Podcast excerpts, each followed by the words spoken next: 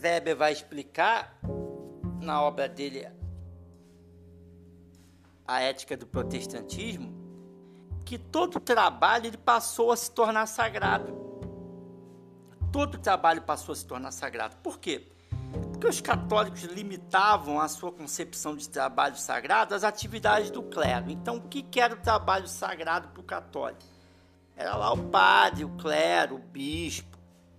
É, é, sagrado era aquilo lá. O protestantismo disse que não. Os protestantes declaravam que qualquer tipo de trabalho podia e devia ser feito em nome de Deus, até se você fosse um padeiro ou um contador.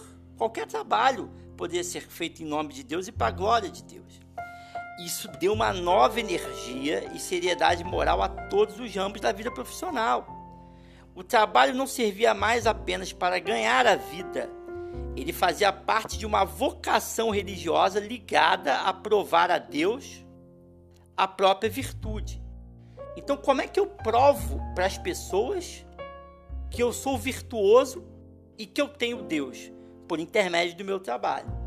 Então, por exemplo, o escriturário ele devia abordar o seu trabalho. O escriturário deveria abordar o seu trabalho no escritório com toda a piedade e a seriedade de um monge. Por quê? Porque o, o trabalho é sagrado. O trabalho comprova a minha salvação. O, o trabalho comprova a minha eleição. Ok? Todo trabalho é sagrado.